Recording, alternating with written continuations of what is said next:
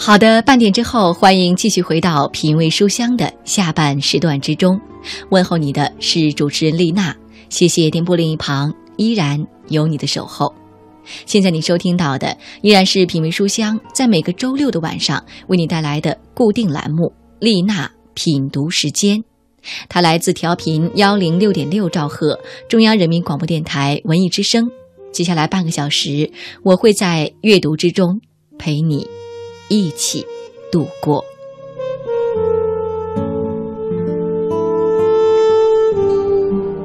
谢谢那些在节目之余通过邮件的方式联系丽娜的朋友。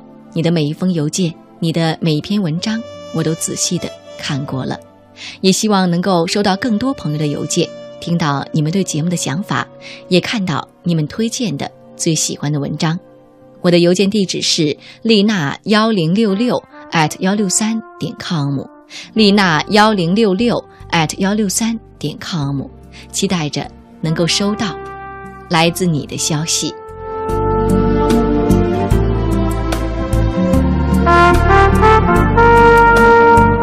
好的，今天节目当中要跟你分享到的是一个完整的故事，叫做《苏沫丢失了林又南》，我们一起来听。人生中最美好的部分，不是任何身外之物，而是心灵的幸福。丽娜品读时间，聆听美好，享受心灵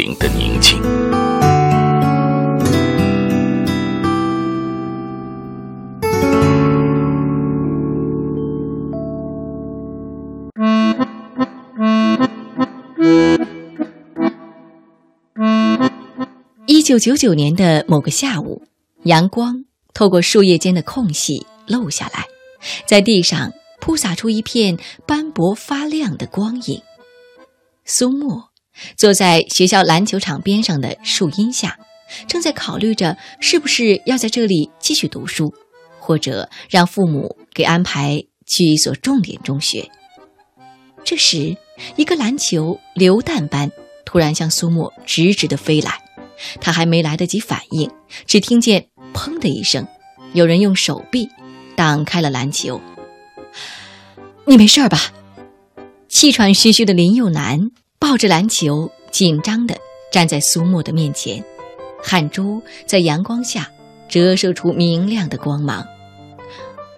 嗯，苏沫不知所措地点点头。林佑南有着寒星般明亮的眼睛。嘴角藏着一抹若有若无的笑意，转身离开的时候，深深的看了苏沫一眼，那一眼仿佛要看到人的心里去。才不要回去呢！苏沫忽然觉得这个学校如此美好。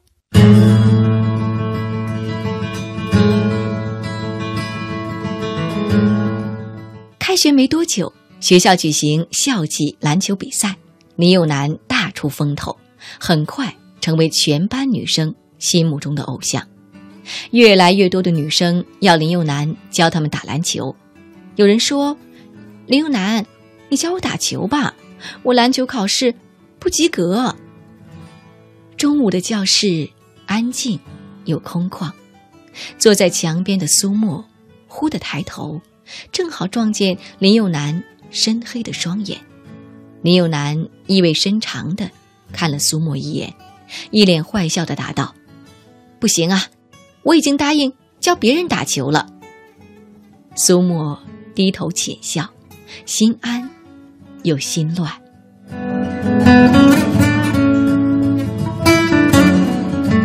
暧昧像海底的水草，疯狂生长，却又飘忽不定。可正因如此，更加的无以言表。林佑南身上有着难以名状的距离感，打篮球喜欢一人作战，吃饭喜欢独坐一角，三千米长跑摔得不轻，仍然第一个冲线。他一个人坐在跑道上，给伤口涂酒精。落日的余晖把他的身影拉得又细又长。苏沫站在他身后，对他说：“去医务室吧。林佑南不作声，忽然抬头问他：“苏沫，你想考什么样的大学？什么样的？不知道啊。不过，至少得离开这儿吧。”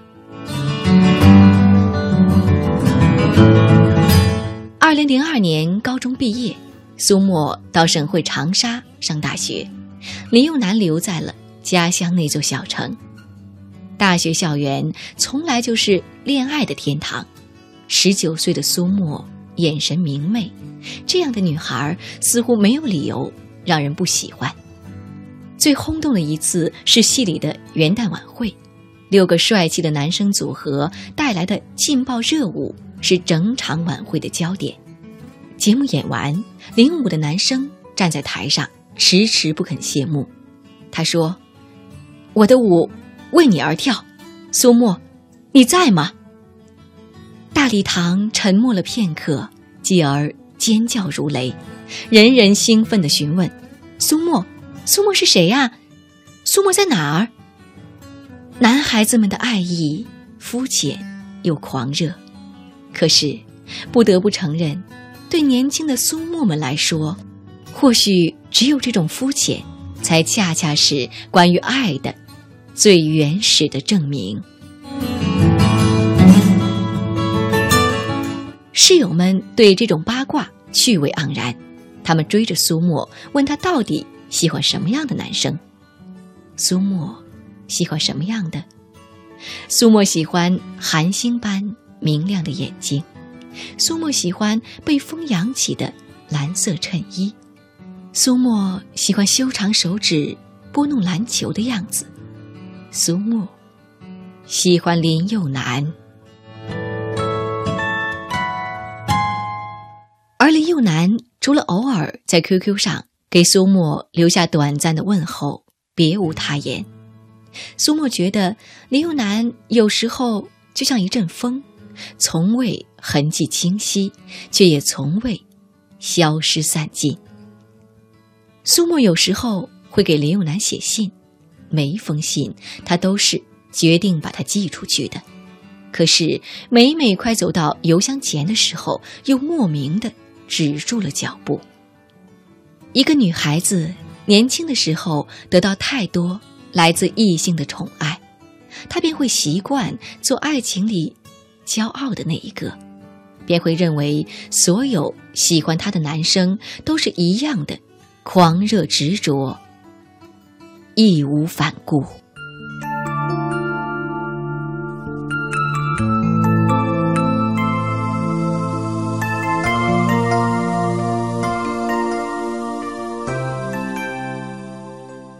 二零零六年大学毕业，林佑南在家里的安排下留在家乡。做了一名公务员，看惯了高楼大厦、熙攘人群、车水马龙，苏沫不想回去，不想回去就要付出代价。老式小区的一楼阴暗潮湿，可是离市区近，上班方便，苏沫毫不犹豫地租下来。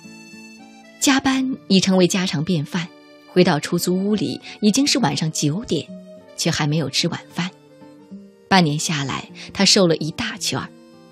林永南给苏沫发短信：“不好，就还是回来吧。”苏沫此时正一个人翻炒昨天的剩饭，他看了看锅里快要炒糊的蛋炒饭，飞快的把短信删掉。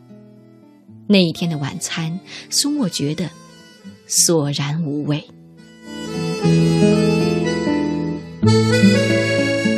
除了吃饭睡觉，苏沫几乎把所有的时间都花在了工作上。他开始学会如何在领导面前恰到好处地表现自己，学会在复杂的人际关系中自我保全。公司上下人人视其为潜力股，是职场白骨精的前身。升职加薪、出国学习，不过两年的光景，他在这个城市里站住了脚。他给自己买昂贵的鞋和包包，一个人在市中心租了高档公寓，站在落地窗边可以望到远处的江水。苏沫在心里说：“林有南，我只想让你看到更好的我，这样的我，才值得让你奋不顾身。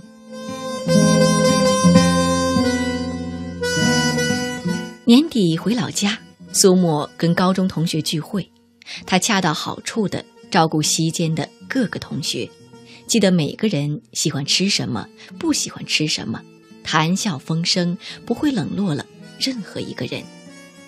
林有南安安静静的坐在一边，他说：“现在过得好吗？”苏沫说：“很好啊。”林有南笑了，说：“你以前不太爱说话，也不会照顾别人。”苏沫也笑了，说：“那是不是说明我变得成熟了呀？”林有南没做声，苏沫抬头。看见了他的眼睛，他的眼神欲言又止，让人难以琢磨，甚至还有一丝悲伤。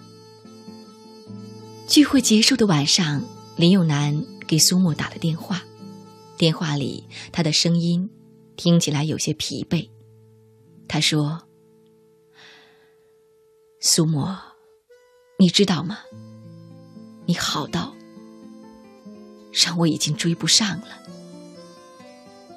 苏沫缓缓的挂掉电话，心想：林永南也许喝醉了吧。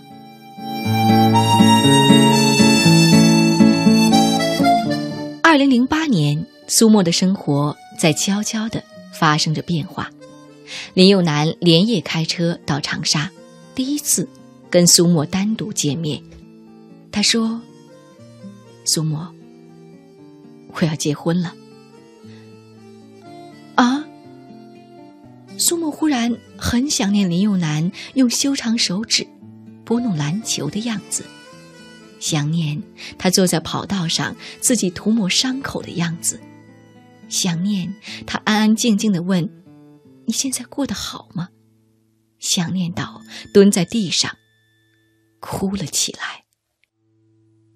林佑南发来婚礼的请柬，苏沫就去了。席间，坐在身旁的陌生男人突然悄声问道：“你是苏沫？”苏沫很惊讶：“你是哪位啊？”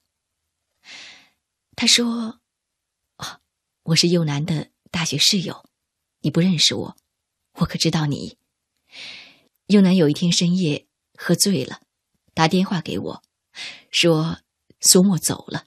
离开了，离他越来越远了，我还以为你出国了呢。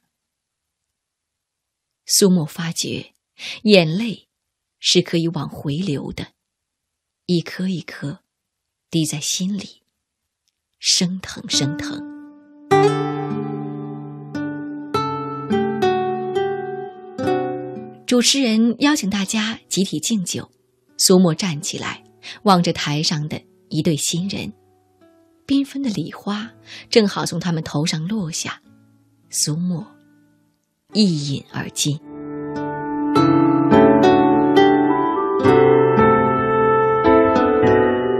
长沙这样一个内陆城市，十月份的天气刚刚好，没有冬天刺骨的冷，却已经有了初冬的暖阳。电视上正在播放刘若英和陈升的访谈节目。主持人问陈升：“你喜欢刘若英吗？”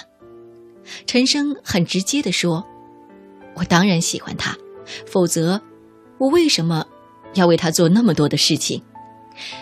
但是，陈升接着说：“现在，她像风筝，不知已经飘到了什么地方。”刘若英闻听，不禁失声大哭起来，她孩子般的追问。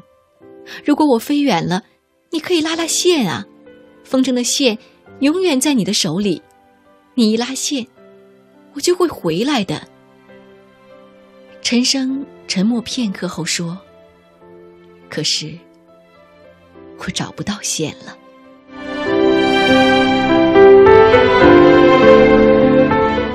年轻的时候，我们有着最炽热的爱，却往往还附带着笨拙。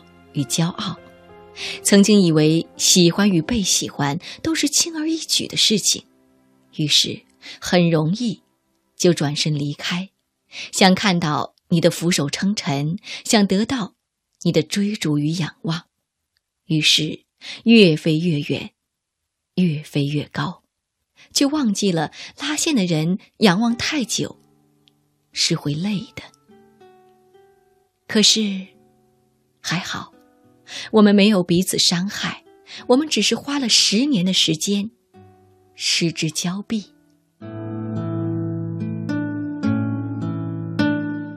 有一段没有伤害的过去，其实是一件多么美好的事情啊！苏沫在初冬的暖阳下眯缝着眼睛，不觉笑了起来。